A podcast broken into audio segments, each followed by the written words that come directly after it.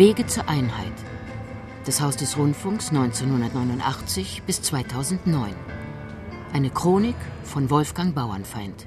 Unsere Ü-Wagen sind heute alle in der Stadt verteilt. Einer steht in der Bornholmer Straße. Nur Personalausweis brauchten wir vorzeigen und ich bin sowas von glücklich. Ich kann meine Eltern heute das erste Mal seit langem wiedersehen. Die wohnen wirklich zehn Minuten von hier entfernt. Ich bin überglücklich.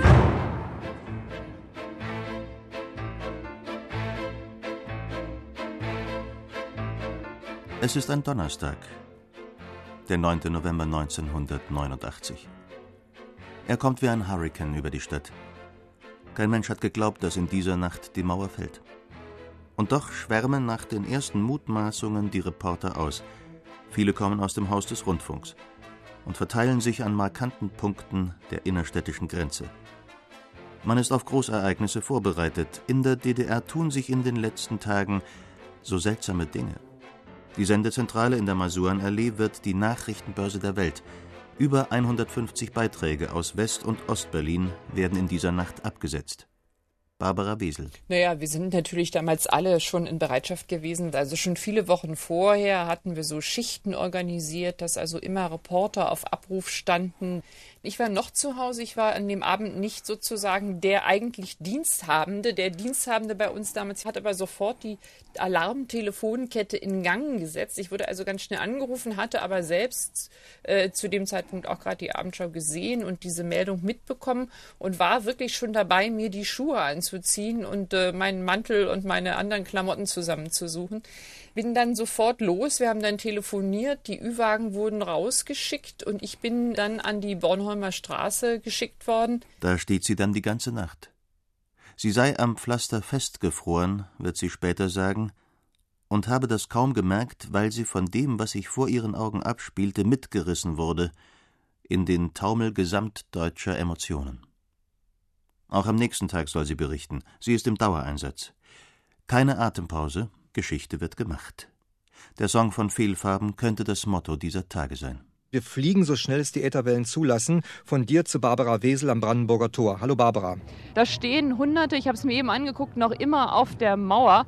Das Ganze ist erhellt von den Scheinwerfern der internationalen Fernsehteams. Aber es passiert eigentlich gar nichts. Alle klettern mal rauf und gucken und schreien eine Weile. Dann werden Sektflaschen hochgereicht und jeder nimmt mal einen Schluck. An der Mauer immer noch rhythmisches Klopfen. Wir können nicht nah genug ran, damit man das hören kann.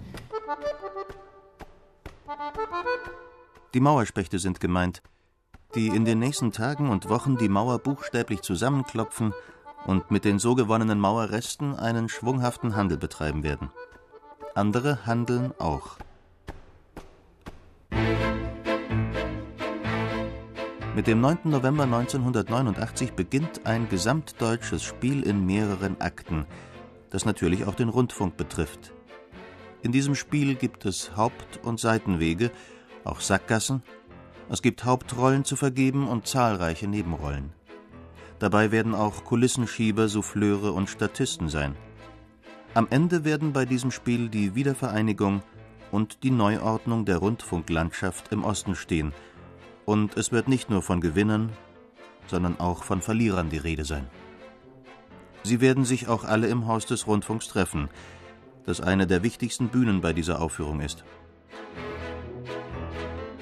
Also, Vorhang auf zum gesamtdeutschen Spektakel. Mit Wahnsinn, Irre, nicht zu fassen, könnte man den ersten Akt umschreiben. Viele sind sehr euphorisch wie Jörg Hildebrand, damals Mitglied der Bürgerrechtsgruppe Demokratie jetzt. Wir wurden eigentlich, ehe wir wussten, wie uns überhaupt geschah, wurden wir über die Grenze geschoben. Also Kontrollen gab es gar nicht mehr. Und ich war dann nun sofort im Wedding selbstverständlich und das war mein alter Bezirk aus der Jugendzeit. Da bin ich zur Schule gegangen. Also das war meine Heimat und die habe ich dann meiner Frau gezeigt. Und von dort aus sind wir dann aber noch zurück durch den Osten zum Brandenburger Tor und da konnten wir es noch erleben. Es war über Mitternacht hinaus dass wir noch durchs Tor hindurch gehen konnten bis an die Mauer heran, die Richtung Westen stand. Ein wahnsinnig großer Moment. Ich war 89, als die Mauer fiel, war ich abends zu Hause. Hannelore Stehr, damals Redaktionsleiterin bei Radio Berlin International, verantwortlich für den Programmschwerpunkt Afrika. Und ja, man muss dazu sagen, wir haben ja in dieser Zeit Das war ja irre. Wir haben ja jeden Tag Fernsehen geguckt und wir haben alle DDR-Fernsehen geguckt, was ja vorher nicht der Fall war.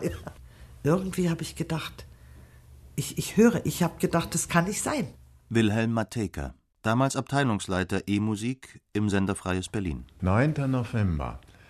Ich bin an diesem Abend spät aus dem Büro rausgegangen und habe beim Pförtner mitgekriegt, dass jemand, und zwar ziemlich aufgeregt, fragt, wo ist der regierende Bürgermeister? Und ich gehe da an dieser Pförtnerloge vorbei und mache die wirklich saublöde Bemerkung im Vorbeigehen. Ich hoffe, im Rathaus. Gemeint das Schöneberger Rathaus. Nein, nein, der soll hier sein.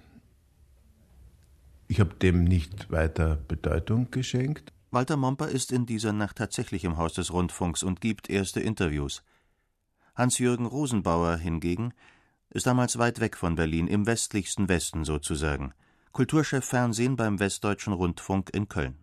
Ich habe das leider verschlafen und bin so wie viele andere Westdeutsche am nächsten Morgen aufgestanden und habe dann im Radio erst verstanden, was da historisches passiert war und natürlich so wie viele andere auch bedauert, dass ich nicht an diesem Abend länger wach geblieben bin.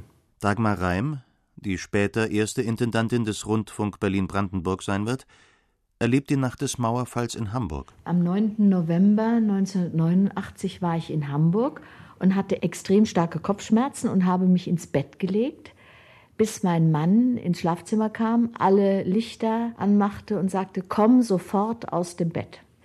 Und dann saßen wir am Fernseher, ganz kurz, und dann bin ich ins Funkhaus geeilt und was haben wir getan? Die ganze Nacht Berichte aus Berlin gesendet. Jens Wendland ist damals wegen einer Geburtstagsfeier in Berlin. Erfuhr bei der Geburtstagsfeier, dass die Mauer fällt. Da haben wir uns ins Auto gesetzt und sind tatsächlich noch als eine der ersten und letzten an der Bornholmer Straße gelandet.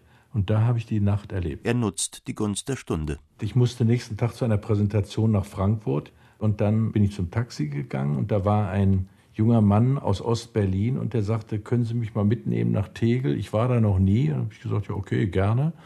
Und um die Zeit oder Verlegenheit ein bisschen zu überbrücken, fragte ich ihn, was hat Sie am meisten beeindruckt? Und er sagt, das kann ich Ihnen sagen. Ich bin in einen McDonalds gegangen und habe einen ganz schwierigen McDonald bestellt, so einen Doppelwopper. Und ob Sie es glauben oder nicht, der hat das gleich rüberwachsen lassen. Nachrichten.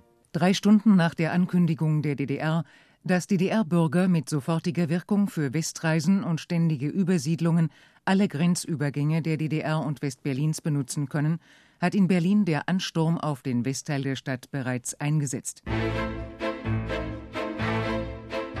Günter von Lojewski, seit Juni 1989 Intendant des SFB, ist am Abend des 9. November zur Verleihung des Goldenen Lenkrads im Springer Hochhaus an der Mauer geladen.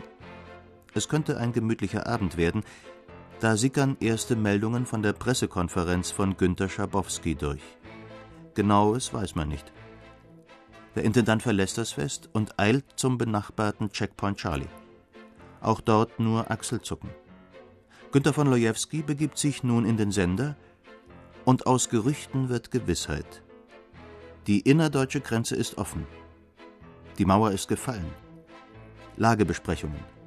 Der Hörfunk wird die Berichterstattung hinkriegen, aber das Fernsehen, das Fernsehen macht Sorgen. Kameraleute, Reporter und Redakteure sind in Warschau und berichten von dort über den Besuch des Bundeskanzlers. Mit Hilfe des Fernsehdirektors werden die Kollegen vor Ort zusammengetrommelt. Irgendwie wird es schon werden.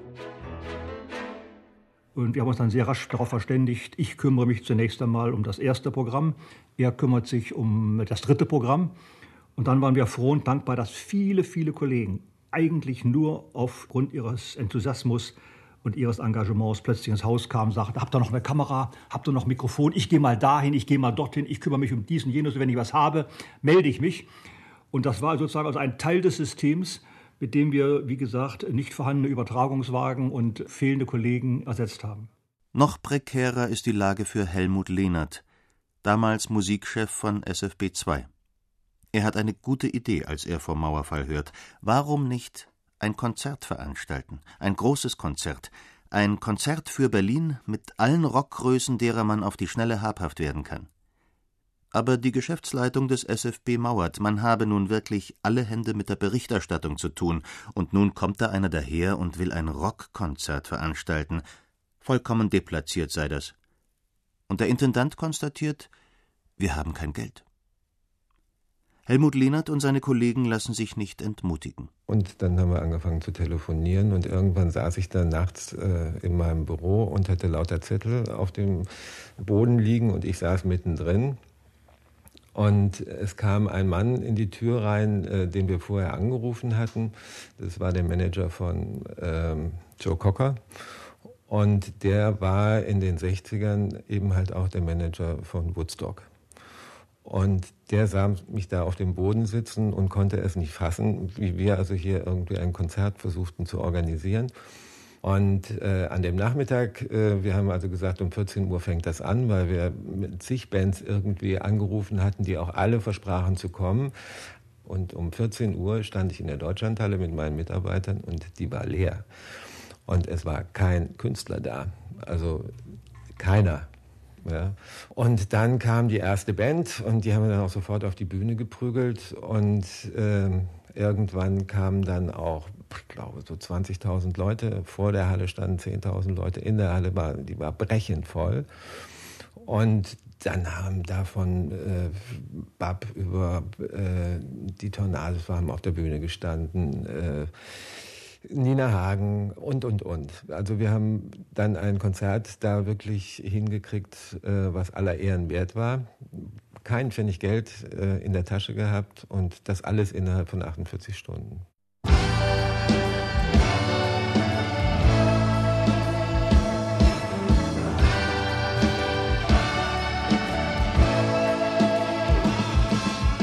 Ein großer Erfolg. Und bitte nicht zu vergessen, die Toten Hosen. Selbst der Regierende, Walter Momper, wird von der guten Laune angesteckt. War das nicht heute ein toller Tag?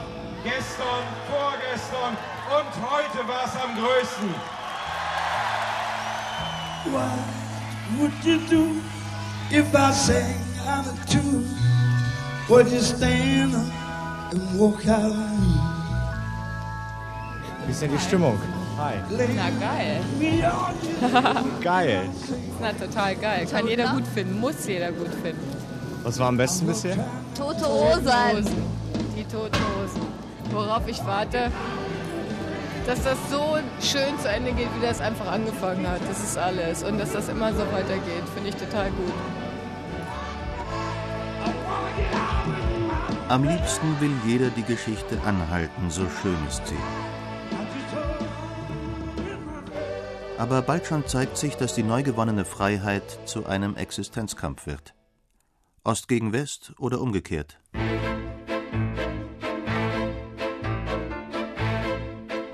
Wer überlebt, könnte der zweite Akt des gesamtdeutschen Spiels heißen, trotz mancher Sentimentalitäten.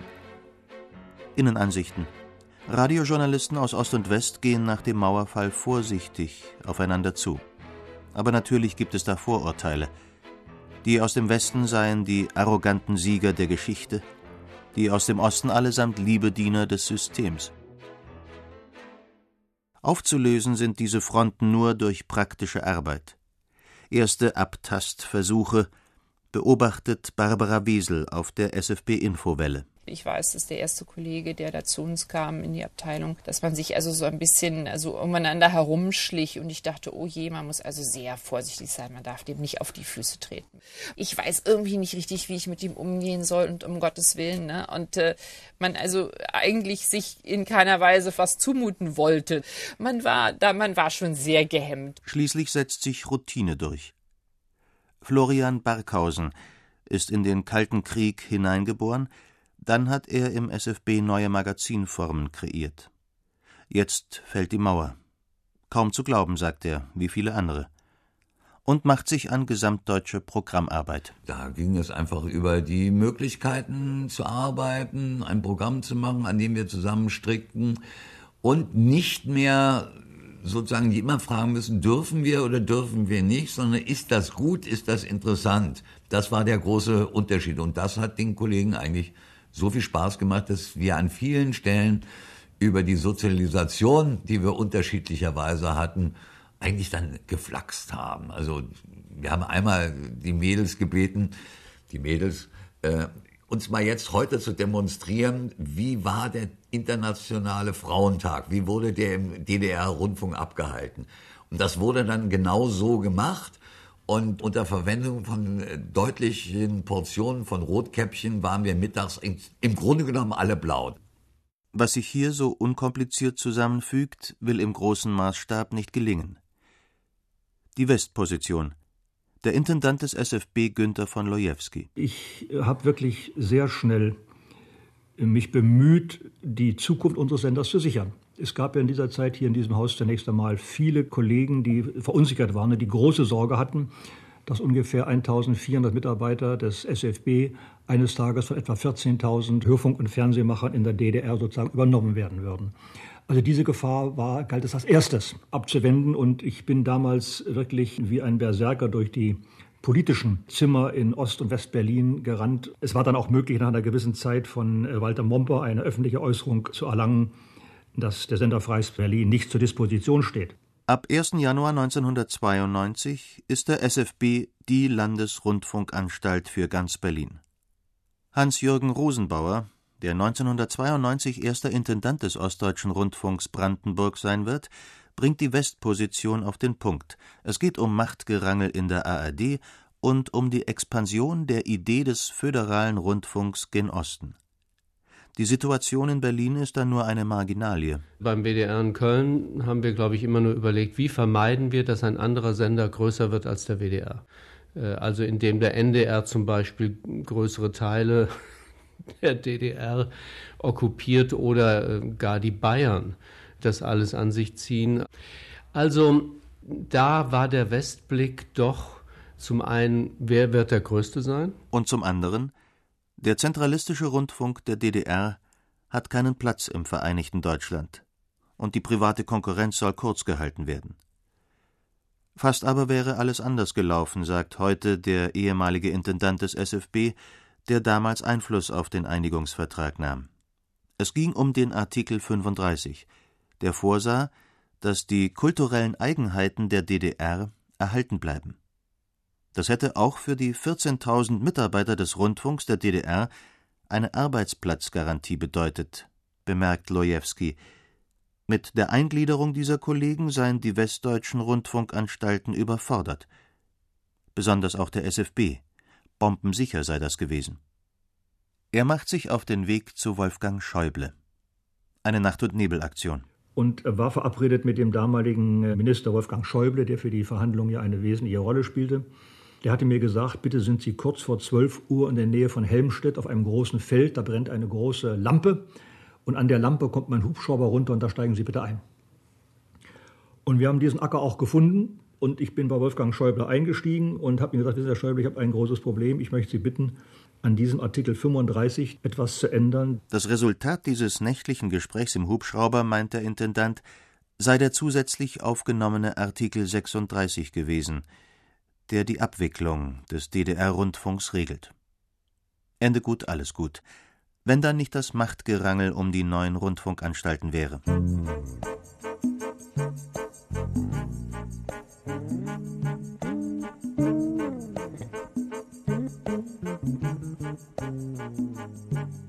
Wer geht mit wem zusammen, ist die meistgestellte Frage im Jahr 1991. Typisches Beispiel sind die Kabalen um Nora. Die Chefs des Senats und der Staatskanzleien einigen sich auf das Modell der Nordostdeutschen Rundfunkanstalt, Nora, die für die Länder Berlin, Brandenburg und Mecklenburg-Vorpommern die neue Landesrundfunkanstalt sein soll. Der Staatsvertrag wird paraffiert. Am 25. Juni 1991 unterzeichnen der regierende Bürgermeister von Berlin-Diepgen und der Ministerpräsident von Brandenburg Stolpe den Vertrag. Einen Tag später scheitert er im Landtag von Mecklenburg-Vorpommern an den Nein-Stimmen der FDP. Was war geschehen? Es gibt viele Interpretationen für dieses Scheitern. Nora sei ein Drama von Ibsen, meint Günter von Lojewski heute lakonisch, und das Drama seiner Amtszeit. Sein Intendantenkollege aus alten Zeiten sieht das ein wenig anders. Für ihn ist die Entscheidung für den Norddeutschen Rundfunk nur logisch, weil ökonomisch begründet.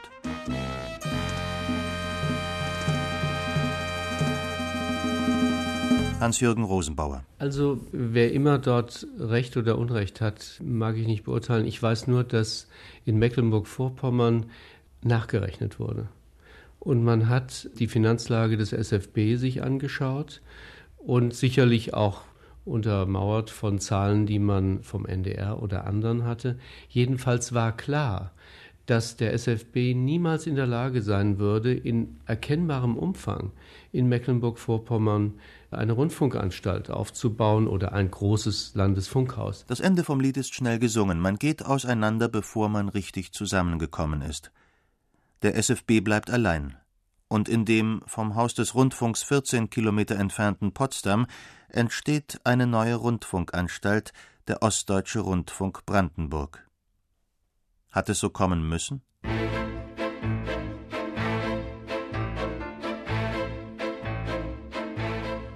Die Ostposition.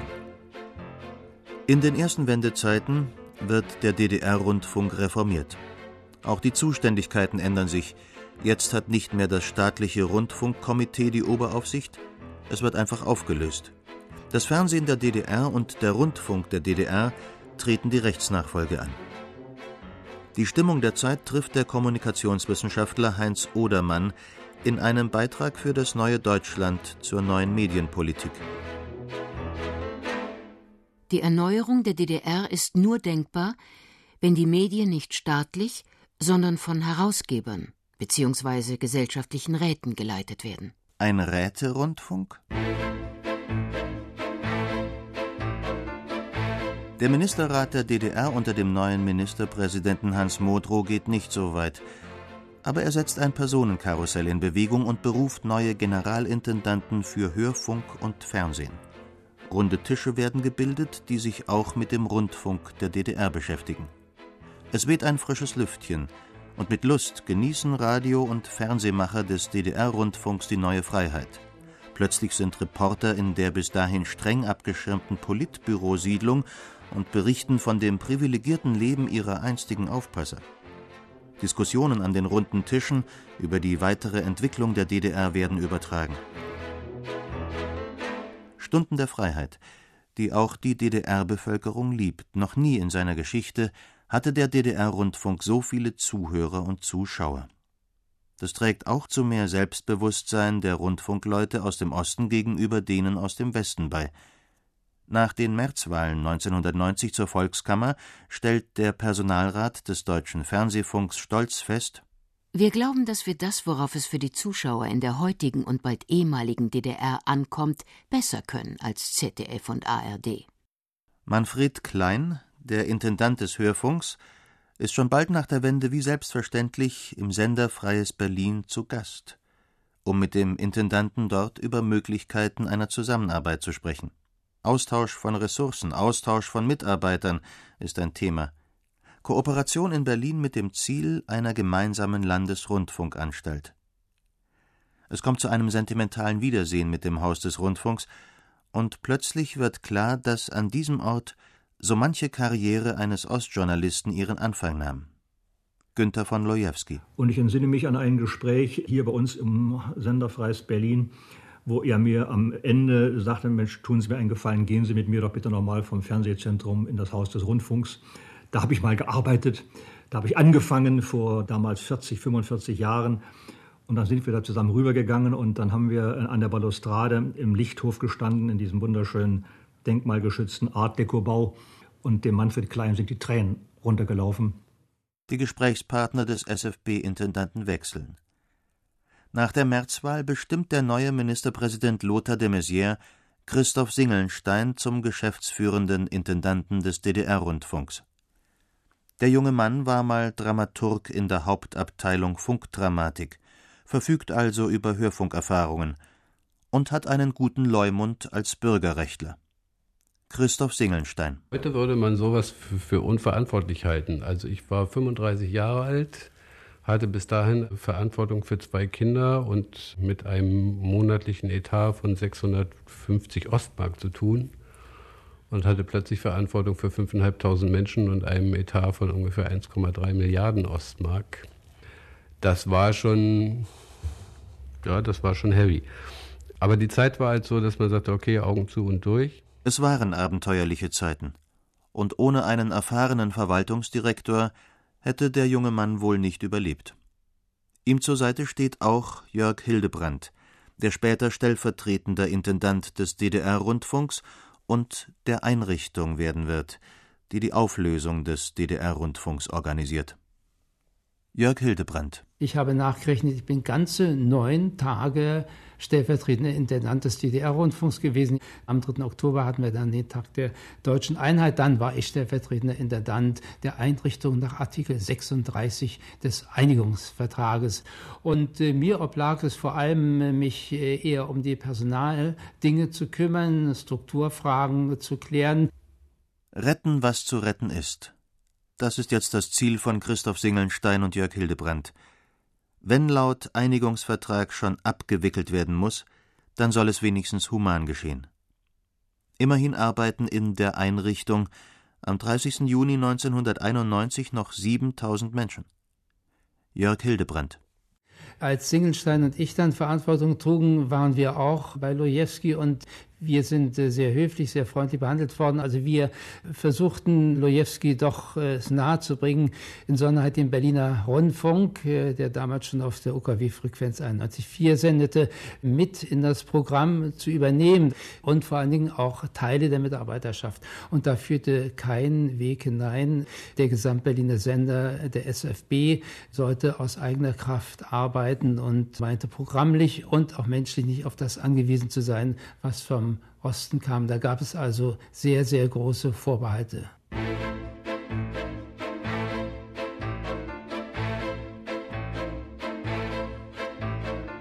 Es wächst zusammen, was zusammen gehört, sagte Willy Brandt euphorisch in den Tagen nach dem Mauerfall, aber manchmal kann das schon dauern, besonders in Angelegenheiten des Rundfunks. Ende Dezember 1991 einigen sich Politiker aus Berlin und Brandenburg auf einen Staatsvertrag über die Zusammenarbeit von SFB und ORB in der Region.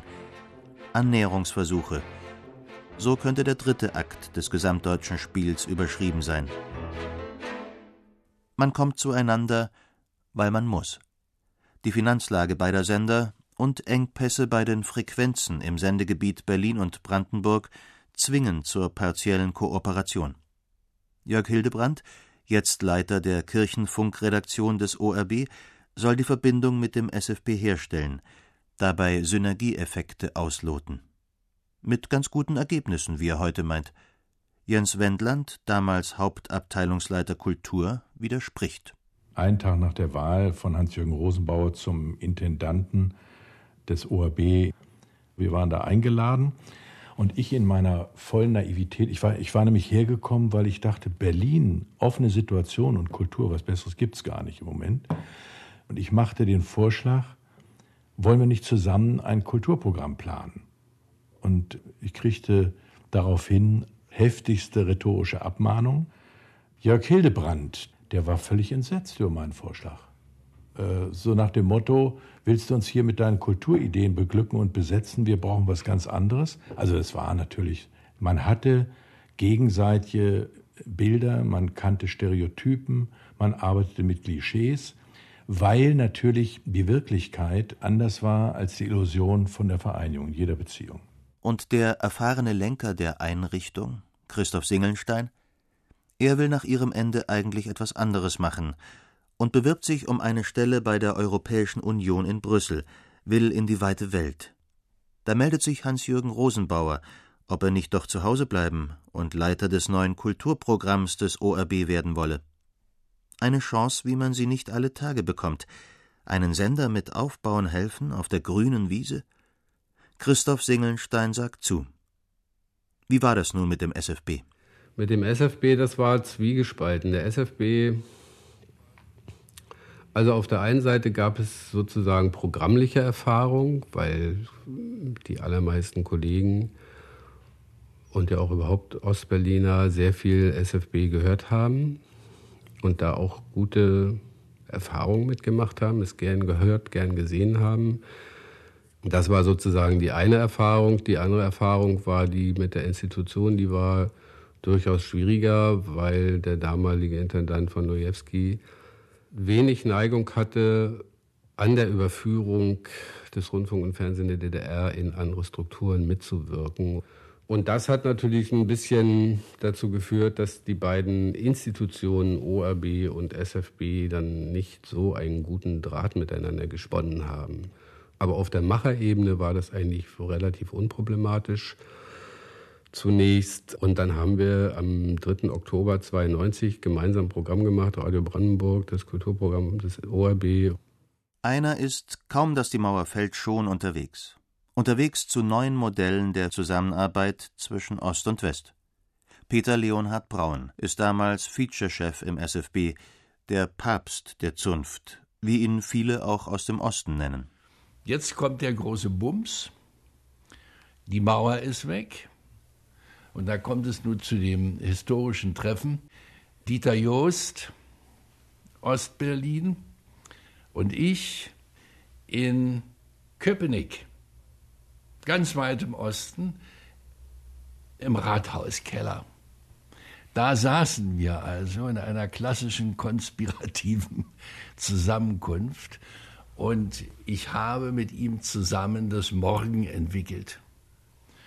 Nun ja, und dann ging es also darum, wie können wir das ja zersplitterte Feature zusammenfassen und auch noch durch den Wegfall der Mauer stärken. Das war ein sehr neuartiger Schritt. Wir haben uns entschlossen zur gleichzeitigen Ausstrahlung der gleichen Programme. Das gab es so vorher noch nie. Das bedeutete, dass im ersten Schritt der MDR, im zweiten Schritt auch der ORB Feature-Termine einrichteten, die von den Programmredaktionen beider Häuser gemeinsam beschickt wurden. Sehr behelfsmäßig sei es am Anfang gewesen, sagt der ehemalige Intendant des ORB Hans-Jürgen Rosenbauer im kleinen Babelsberg, wo vorerst nur Baracken stehen, kein Studio, nichts, so dass vom Sitz des untergegangenen DDR-Rundfunks in der Nalepa-Straße gesendet werden muss. Unter diesen Umständen bekommt das Haus des Rundfunks in der Masurenallee für den neuen Sender eine besondere Bedeutung und wirft lange Schatten. Hans-Jürgen Rosenbauer. Also, das war für uns äh, fast eine Bedrohung, weil immer das Haus des Rundfunks als dieses gewachsene Gebäude mit dem Anspruch, wir sind da, wieso gibt es euch überhaupt? Hier ist doch äh, auch architektonisch schon ein ordentlicher, gefestigter Teil der deutschen Rundfunkgeschichte. Und jetzt äh, sendet ihr aus der Nalepa-Straße, was äh, ja schon schrecklich ist, weil das sind die Kommunisten, und baut in Babelsberg auch noch ein Studio fürs Radio. Also das Haus des Rundfunks war wie eine Metapher, die dafür stand, ihr seid überflüssig, uns gibt es und wir machen euch mit. Es gibt noch einen anderen Grund für ein gewisses Unwohlsein, das erst mit der Zeit überwunden werden wird. Hannelore Stehr, Sendeleiterin beim Ostdeutschen Rundfunk Brandenburg in Potsdam, später Chefredakteurin von Antenne Brandenburg, schließlich Programmdirektorin Hörfunk muss oft in das Haus des Rundfunks an der Masurenallee, um Fragen der Kooperation zu besprechen. Mein erster Eindruck war, ich war das erste Mal in diesem Haus, als wir anfingen, miteinander zu kooperieren. Und ich bin dann gekommen zu dem Hörfunkdirektor des SFB, Herrn Wendland. Und wir hatten uns verabredet und er sagt, ich hole Sie in der Halle ab. Ich komme da unten hin und denke, boah, und zwar aus zwei Gründen habe ich boah gedacht. Erstens war der Eindruck der Architektur überwältigend. Ich habe da hochgeguckt, diesen Lichthof, und habe gedacht, was für ein schönes Haus. Das ist toll. Boah. Und das Zweite, mir wurde mit einmal bewusst, wo bin ich? Ich bin im Haus des ehemaligen Klassenfeindes. Sie ist da auch in eine Schatztruhe hineingeraten, voll mit Bändern der Radiogeschichte. Besonders hörbar wird sie durch Tonaufnahmen, die der SFB-Musikredakteur Klaus Lang in Moskau fand, lange vor der Wende, und die nach der Wende wieder in die Masurenallee zurückkehrten. Ein Intermezzo mit glücklichem Ausgang.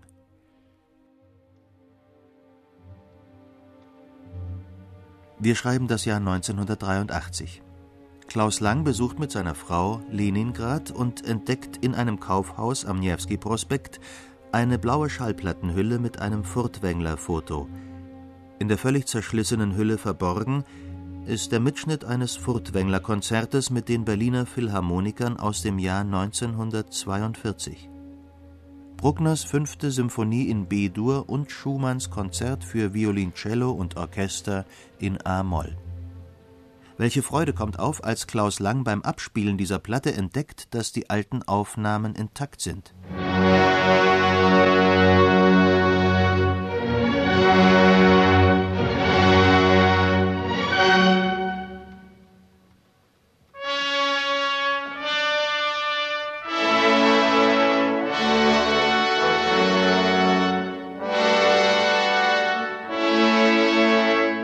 Ein grandioser Fund.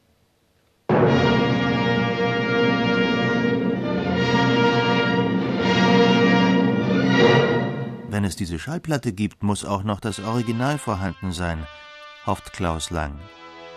Er hat den Verdacht, dass dieses Original zu den Bändern der Reichsrundfunkgesellschaft gehört, die die Russen 1947 vom Haus in der Masurenallee nach Moskau geschafft hatten. Wo sind die Originalbänder jetzt? fragt sich der Musikredakteur. Vielleicht sind auch die Stereo-Versuchsaufnahmen der letzten Kriegsjahre dabei. Er muss der Sache auf den Grund gehen. Dem Leiter der Musikabteilung des Moskauer Rundfunks, Stanislav Stempniewski, ringt er in mehreren Gesprächen das Versprechen ab, weitere Furtwängler-Aufnahmen zu schicken. Sie kommen tatsächlich 1987 in Berlin an. Auch diese Aufnahmen sind Kopien, Klaus Lang fährt im März 1989 ein zweites Mal nach Moskau. Können Sie nicht Ihre Archivleute ransetzen, bittet er Stempniewski inständig. Die wüssten doch am ehesten, ob es die Originale noch gäbe und wo sie zu finden seien. Ja, hat er gesagt, wir suchen. Ich war insgesamt drei Tage da. Und am letzten Vormittag ist es tatsächlich gelungen, dass eine Archivleiterin im Haus des Rundfunks in Moskau sagte, ich habe einen uralten Mann gefunden, der früher für diese Bänder nach dem Krieg verantwortlich sein musste. Wir wurden in eine Tschaika eingeladen und dann fuhren wir 25 Kilometer hinaus über ein Hoppelpflaster und dann stand da ein riesiges Gebäude. Ich dachte, das ist, kann ja früher nur eine Fleischfabrik gewesen sein oder was immer. Ein riesiges Gebäude. Nein, dieses Haus war nur für Hörfunkbänder der gesamten Sowjetunion. Und dann hat die Leiterin uns empfangen, dieses Hauses, und hatte einen Schlüssel und fuhr uns mit dem Fahrstuhl in fünften Stock herauf. Und dann sagte sie, passen Sie auf, ich weiß den Standort, wir werden jetzt hier den Gang lang gehen, dann werden wir da lang gehen und darum und in der Ecke. Und wir gingen und da stand in der Ecke in der Tat ein Regal, zweieinhalb, drei Meter hoch, sieben Meter lang, voll mit Aufnahmen der ehemaligen Reichsrundfunkgesellschaft. Das Haus des Rundfunks hat ein Stück seiner Geschichte zurückgewonnen die nun ein neues Kapitel bekommt.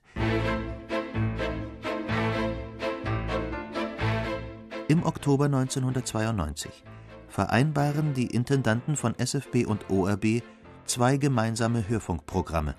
Man will mit der Zusammenarbeit weiterkommen. Aus zwei mach eins, heißt es zunächst bei den Jugendprogrammen beider Sender. Für Hans-Jürgen Rosenbauer war diese Mini-Fusion nur logisch, wenn auch schmerzhaft. Und ich kann mich in der Tat daran erinnern, wie wir in mühsamen, zum Teil nächtlichen Diskussionen versucht haben, einen Kompromiss zu finden. Und zwar einen Kompromiss, der es beiden Seiten ermöglichte, erfolgreich zu sein und junge Leute zu erreichen.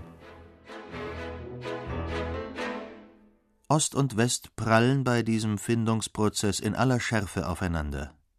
Die vom Rockradio. Das waren unsere Verhandlungspartner, sagt Helmut Lehnert, damals Chef des SFB Jugendradios Radio for You und später Chef der gemeinsamen Jugendwelle Fritz. Mit denen haben wir uns Wochen und Monate lang wirklich auf eine ganz, ganz zum Teil sehr, sehr hässliche Art und Weise über das neue Programm gestritten. Es geht um den Musikgeschmack und die gesamte Ausrichtung des Programms.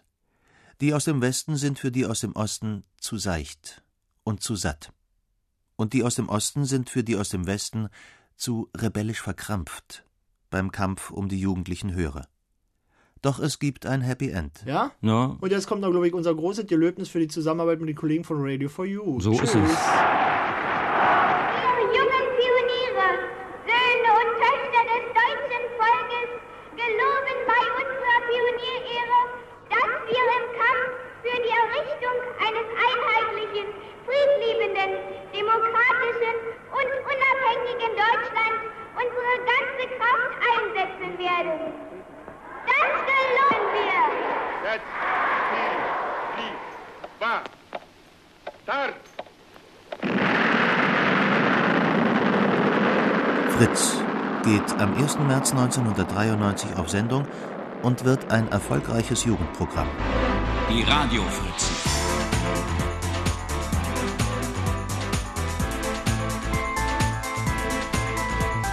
Soll ich mal eine Fanfare dazu spielen?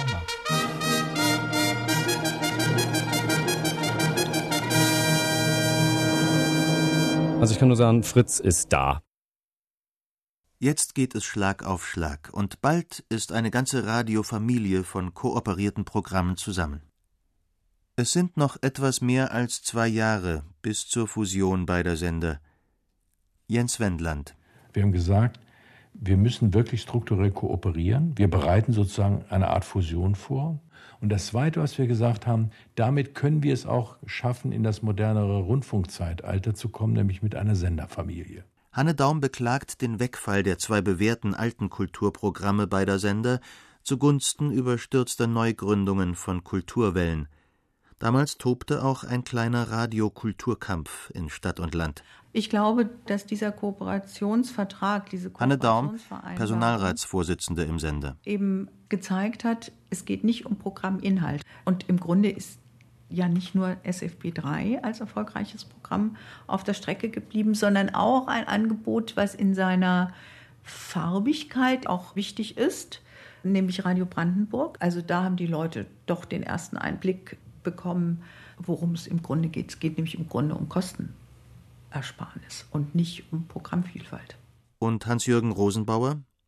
Er ist natürlich ganz anderer Meinung, besonders bei der Einordnung der Querelen um die Kulturwellen. Ich weiß, dass das damals nicht viele verstanden haben oder das auch für einen Harakiri-Akt hielten. Letztlich hat es aber dazu geführt, dass wir beide Seiten vernünftig wurden, eine vernünftige Hörfunkkooperation in allen Gebieten aushandeln konnte, die, glaube ich, in der Tat der Vorläufer zur Senderfusion war. Am 1. Januar 2001 tritt ein neuer Vertrag in Kraft, in dem die Zuständigkeiten für die Programme der Hörfunkkooperation neu festgelegt sind. Aus einer Senderbroschüre des Sender Freies Berlin. Der SFB zeichnet verantwortlich für Radiokultur, an dem der ORB nur noch mit 10 Prozent beteiligt ist. Radio 3 wird nun vom NDR und ORB ohne den SFB veranstaltet. Inforadio wird vom SFB geführt, aber der ORB hält weiterhin eine geringe Beteiligung. Der ORB bleibt für Fritz zuständig. Der SFB ist aber mit 56 Prozent beteiligt. An Radio 1 hält der SFB nur noch eine Beteiligung von 5 Prozent.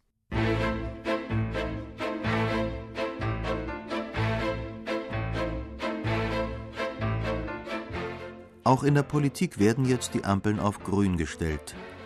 In Berlin regiert mittlerweile die SPD und Klaus Wowereit ist regierender Bürgermeister. In Brandenburg ist die SPD schon lange an der Macht mit dem der Fusion gegenüber aufgeschlossenen Ministerpräsidenten Manfred Stolpe. Beide unterzeichnen am 25. Juni 2002 den Staatsvertrag über die Errichtung einer gemeinsamen Rundfunkanstalt der Länder Berlin und Brandenburg. Nur ein Gremium legt sich bis kurz vor Toresschluss quer. Horst Schettle, nun Intendant des SFB. Und in der Tat, ich muss auch sagen, mit dem Kollegen Rosenbauer äh, lief das dann auch relativ gut und schnell. Der hatte bei seinem Rundfunkrat einige Probleme. Die wollten ja am Schluss das Ganze nochmal kippen. Ga ganz am Schluss, da wollte der Rundfunkrat den ausgehandelten Staatsvertrag äh, ablehnen. Wir haben es dann doch hingekriegt. Der Sender Freies Berlin wird in einer größeren Rundfunkanstalt aufgehen. Sitzung des Berliner Abgeordnetenhauses am 31. Oktober 2002. Wir werden uns vom alten SFB verabschieden. Nicht ohne Wehmut. Die Abstimmung über den Staatsvertrag zur Fusion von SFB und ORB steht auf der Tagesordnung. Der Brandenburger Landtag hat schon zugestimmt, das Berliner Abgeordnetenhaus wird an diesem Tag nachziehen. Bis zur ersten Sendung der neuen Rundfunkanstalt wird es aber noch ein Weilchen dauern. Erst muss die Chefetage besetzt werden. Ende März 2003 wählt der Rundfunkrat Dagmar Reim mit großer Mehrheit zur Intendantin. Und am 1. Mai 2003 ist es dann soweit. Es beginnt ganz unfeierlich. Die Nachrichten. Es ist 0 Uhr. Hier ist der RBB, der Rundfunk Berlin-Brandenburg, der neue Fusionssender aus SFB und ORB. Sie hören Nachrichten. In Berlin sind die Veranstaltungen am Vorabend des 1. Mai. Der letzte Akt des gesamtdeutschen Spiels spielt vor himmelblauer Kulisse. Alles wird gut, könnte es jetzt heißen. Wer fürchtet sich vor dem RBB? Nicht viele. Aber doch heißt es wieder, aus zwei mach eins. Dagmar Reim. Ich glaube, dass es nicht in erster Linie das Ost-West-Problem war. Sehr viele Menschen, die im ORB leitend tätig waren, waren ja Wessis oder allenfalls Wossis. Ich glaube, das Problem entstand daraus, wie bei jeder Fusion, aus zwei mach eins. Ein alter, traditionsreicher Sender, ein junger, neuer Sender kommen zusammen das birgt Sprengstoff. Ganz viele Dinge sind plötzlich zweimal vorhanden und man braucht sie nur einmal. Da geht es dann am Ende Mann gegen Mann, Frau gegen Frau, wer bekommt was und das hat mit Macht und Existenz und Angst zu tun und das wäre ein Wunder und solche Wunder gibt es nicht, wenn das konfliktfrei abginge. Kommt hinzu, dass der Sender von vornherein dramatisch auf das Sparen angewiesen war. Das gilt besonders für das Fernsehen. Im Hörfunk hatte man ja schon vorgearbeitet. Helmut Lehnert. Der erste Tag vom RBB war wie der letzte Tag vom ORB. Und zwar deswegen, weil ich ja bei beiden Programmen, bei Fritz als auch bei Radio 1, äh, engen Kontakt zum SFB hatte. Also ich kannte ja wirklich nun beide Anstalten und ich kannte die Menschen in beiden Anstalten. Christoph Singelstein. Insofern ist die Fusion außer im Bereich Kulturradio für den Hörfunk einfacher gewesen. Was ist da los? Glimmt noch Glut in der Asche? Ist der Kampf um das beste Kulturradio in der Region noch nicht vorbei? Hannelore Stehr, jetzt Programmdirektorin Hörfunk im neuen Sender, und Wilhelm Mateka, jetzt Chefredakteur des neuen Programms, beschreiben diesen Anfang. Wir haben die Metropole, die Kulturmetropole Berlin und dann ein extra Programm zu machen, nur Berlin und ein anderes für Brandenburg, also Kulturprogramm, das wäre also, ich glaube, nicht angemessen gewesen. Neu war nun wirklich der Entschluss der damals neuen Geschäftsleitung des RBB mit Radio 3 und Radio Kultur Schluss zu machen. Das heißt auch, die Programmkonzepte, die Programmphilosophien ad acta zu legen und einen Neuansatz zu wagen, eine Neugründung zu wagen, mit einer neuen Philosophie, mit einer neuen Ausrichtung. Arbeitsgruppentagen, man wirft sich Papiere um die Ohren, erhitzte Gemüter, rote, aber auch bleiche Gesichter auf den Gängen und Fluren, und dann ist plötzlich ein Programmschema da, aus dem Hut gezaubert von der Chefredaktion, wie manche argwöhnen. Jörg Hildebrandt, der den Diskussionsprozess als Chefredakteur des Vorläuferprogramms Radio Kultur begleitete. 18 plus 12 sind 30 Stunden Programm haben die beiden Kultursender gemacht und aus den 30 Stunden wurden 18 Stunden. Also es mussten Programmfedern gelassen werden und äh, da wurde ganz, ganz hart gekämpft, aber im Wesentlichen auch fair, muss ich sagen. Und ich habe auch verstanden, dass natürlich das Traditionshaus in der Masurnallee seine Vorstellungen hatte. Für Christoph Singelstein ist das neue Programm am Anfang eher ein Puzzle als ein Entwurf aus einem Guss. Es war dann als Programmfarbe zunächst mal, glaube ich, wenig innovativ, sondern zunächst mal einfach nur gucken, was kann man hier, was kann man da gebrauchen, ein bisschen im Sinne eines Baukastens. Dass aus diesem Programm dann nochmal wieder was Neues wird, ein Programm mit einem eigenen Profil, mit einer eigenen Außenwirkung, das hat ja schon eine Weile gedauert.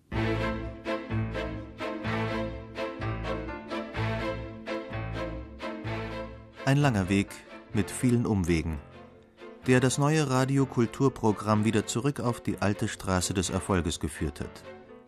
Mit seinen Hörerquoten erreicht es heute die Akzeptanz der Vorgänger aus den frühen 90er Jahren des vorigen Jahrhunderts. Die anderen Programme haben es leichter, sie brauchen nur ihren Markt zu verteidigen. Und es gelingt auch mit anderen Innovationen. Inforadio bekommt ein neues Haus, das nicht auf der grünen Wiese entsteht. Rainer Rastrup betreut den Neubau im Altbau.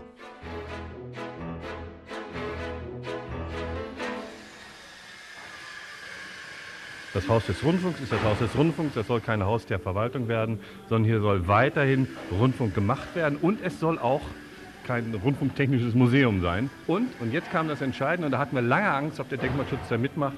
Ich habe in der Vorbereitung mit den Gesprächen für den Denkmalschutz im Archiv habe ich ein bisschen rumgewühlt und da habe ich dann Sätze gefunden von Pölzig, der auch schon solche Sachen stückweise vorausgeahnt hat. Der hat nämlich den Flur zwar in seiner Struktur immer gedacht, der soll beständig äh, um das Gebäude herumlaufen auf der Innenseite. Aber die Räume dazwischen, das war absolut flexibel. Wir haben aus Einachse zwei Achse gemacht, das war ja auch schon immer in der Tradition dieses Hauses. Und diese Flexibilität war bei Pölzig schon angelegt. Warum dann nicht noch einen Schritt weitergehen und den Flur ein bisschen mit einzubeziehen? Und das ist die Idee, die wir gemeinsam erarbeitet haben und dann auch beim Denkmalschutz die Anerkennung fand.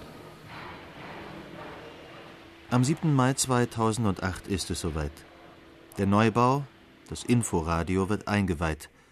Und mit dieser Einweihung zusammen wird auch der fünfte Jahrestag des RBB gefeiert. Ein Blick zurück, ein Blick nach vorn. Es werden noch viele Geschichten im Haus des Rundfunks spielen, das längst Geschichte gemacht hat. Dagmar Reim. Wenn ich darüber nachdenke, dass in diesem Haus Menschen in den Tod getrieben wurden, weil sie nicht hierher passten, weil sie Juden waren, weil sie Kommunisten waren. Wenn ich daran denke, dass hier Josef Goebbels einen Schreibtisch hatte und Eduard von Schnitzler, dann sage ich, mehr Geschichte unseres Faches an einem Platz ist nicht denkbar. Und die wollen, dürfen und müssen wir bewahren. Eine andere Geschichte führt zurück zu den Anfängen, in denen, wie viele meinen, auch die Zukunft des Radios liegt. Im Juli 1986 beginnt die Rekonstruktion des Lichthofes im Haus des Rundfunks. Er soll wieder sein altes Gesicht bekommen und von den Geschmacksverirrungen aus den 60er Jahren befreit werden. Die umlaufenden Brüstungen aus Glas und Stahl, die Lampen mit den vielen Glühbirnen, die von der Decke an langen Stangen hängen, Explosionslampen, wie Peter Leonhard Braun, inzwischen Leiter der Feature-Abteilung, meint, damit hätte das Haus ausgesehen wie eine tolle, ehrwürdige Frau mit einem modern geschminkten Gesicht. Schrecklich sah das aus. Aber wie findet man die Vergangenheit und die authentische Gestalt des Lichthofes unter so vielen Trümmern aus Verfall, Zerstörung und Sanierung wieder? Auch nach der ursprünglichen Farbe der Wände, der Treppenaufgänge, suchen die Restauratoren verzweifelt und finden in dem damaligen Assistenten Hans Pölzigs der in der Zeitung von den Schwierigkeiten liest, die Rettung. Peter Leonhard Braun. Und ich selbst bin mit ihm also überall rumgegangen und sagte dann, freches Gelb. Oder sehen Sie dieses Linoleum hier? Da haben wir damals nur drei Farben gehabt. Aber wir haben das Rot genommen, weil es am herausforderndsten war. Und er sagte unaufhörlich solche kühnen, bahnbrechenden Dinge. Und das gab etwas von der Courage und dem Mut und dem ursprünglichen Geist dieses Hauses zurück.